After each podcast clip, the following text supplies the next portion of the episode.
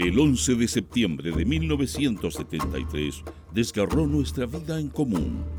En torno a esa fecha, dibujamos un radio de 50 días, antes y después. Para encontrar pistas de futuro, buscamos fragmentos de tiempo y los reunimos en el presente. Este es Proyecto 50.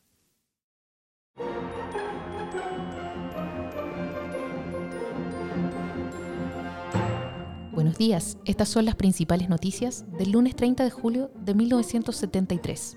Portadas. El siglo.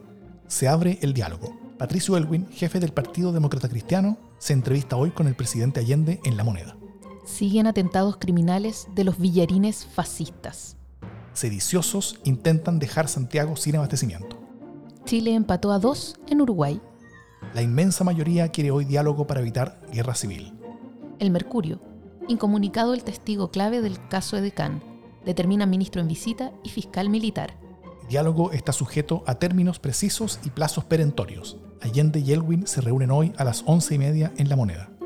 Empató la selección 2 a 2 en Montevideo. Noticias interiores. El siglo. Instrucciones en todo el país para enfrentar paro sedicioso. Detenido el director de Radio Agricultura. UP eligió a todos los dirigentes del sindicato María Elena. El Mercurio. Paró locomoción en Valparaíso. Los buses y taxis se plegaron ayer al movimiento huelguístico de los transportistas, agravándose la situación que mantienen dichos sectores de la actividad nacional. Noticia destacada. El siglo. Mopare informa a sus bases. A seguir trabajando por Chile. Según informaron los transportistas del Mopare, los camioneros patriotas se encuentran trabajando con normalidad a través de todo el país. Además, indicaron que hay protección militar en las carreteras y en los convoys de camiones. El Mercurio. Encuesta para saber qué y cuánto comen los chilenos. Hoy comienza a ponerse en aplicación la encuesta alimentaria organizada por el Servicio Nacional de Salud y que se hará en 18.000 familias representativas de toda la población chilena. De nuestro ranking musical de la semana suena Libre de culpa de Leo Marini. Acuérdate que Dios dijo en la tierra que aquel que esté libre, libre de pecado, que tire, que tire la primera piedra. Mientras los diarios publicaban las noticias que acabas de escuchar, en Chile ocurrían otras cosas que no estuvieron en titulares y que solo conoceríamos por documentos, libros y testimonios años más tarde. A instancias de la alta jerarquía católica y de dirigentes antigolpistas como Radomiro Tomic, Renan Fuentealba y Bernardo Leighton, con apoyo del PC, Allende inicia el diálogo con representantes de la democracia cristiana en procura de una solución civilista e incruenta de los problemas del país. Faltan 43 días para el golpe de Estado me cabe decirle a los trabajadores, yo no voy a renunciar. Se mantiene la presidencia central del país, de la unidad central de Las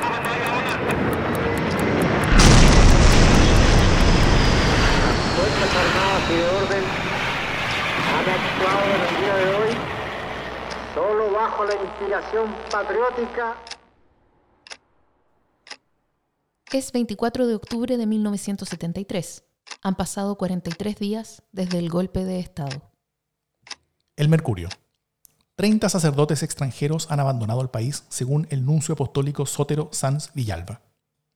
El nuncio visitó al ministro del Interior, general Oscar Monilla, y manifestó que su visita al secretario de Estado era de carácter protocolar y que no plantearía los problemas suscitados por la actividad de algunos sacerdotes extranjeros en el país. Secretariado Nacional de la Mujer inició actividades con la asistencia del secretario general de Gobierno, coronel Pedro Ewing, y de la esposa del presidente de la Junta de Gobierno, señora Lucía Iriart de Pinochet, inició sus actividades ayer el Secretariado Nacional de la Mujer que dirige Carla Scassi Bufa de Lehmann. El coronel señaló la importancia histórica de la mujer chilena en la denuncia de las arbitrariedades del gobierno anterior. La Junta no puede dejar de reconocer el esfuerzo y gran potencia de la mujer que desde la cuna mantiene principios inmutables que representan algo que no se puede valorar, como el amor, la familia, la tradición y el respeto. New York Times.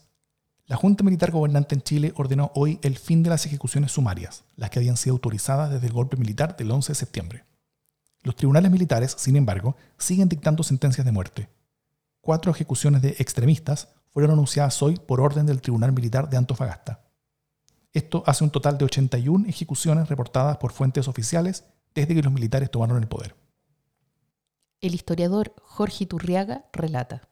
Con el objetivo de supervisar la viabilidad de jugar el partido de fútbol entre Chile y la Unión Soviética, válido por las clasificatorias al Mundial de Alemania 74, una delegación de la FIFA visitó el Estadio Nacional, que en ese momento era utilizado como centro de detención. Los más de 7.000 prisioneros fueron ocultados por las fuerzas militares en camarines y pasillos.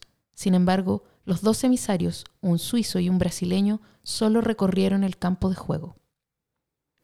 Posteriormente dieron una conferencia de prensa acompañados por el ministro de Defensa, Patricio Carvajal, y en ella señalaron que su informe reflejaría lo que vieron, tranquilidad total, calmando así a los dirigentes chilenos.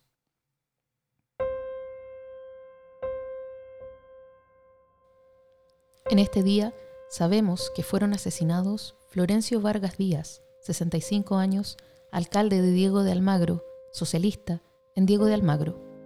Jorge Parra Alarcón, 38 años, jefe de talleres de mecánica de la ENAP, socialista en Porvenir. Jorge Noriega Duarte, 23 años, estudiante sin militancia en San Bernardo.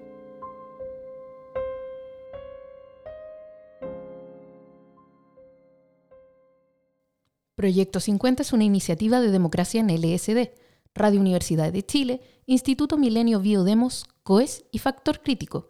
Escucha Proyecto 50 diariamente en tus plataformas favoritas de podcast y en Radio Universidad de Chile.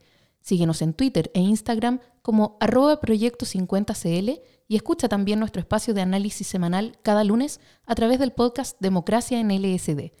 Encuentra las fuentes y más detalles del proyecto en las notas de cada episodio.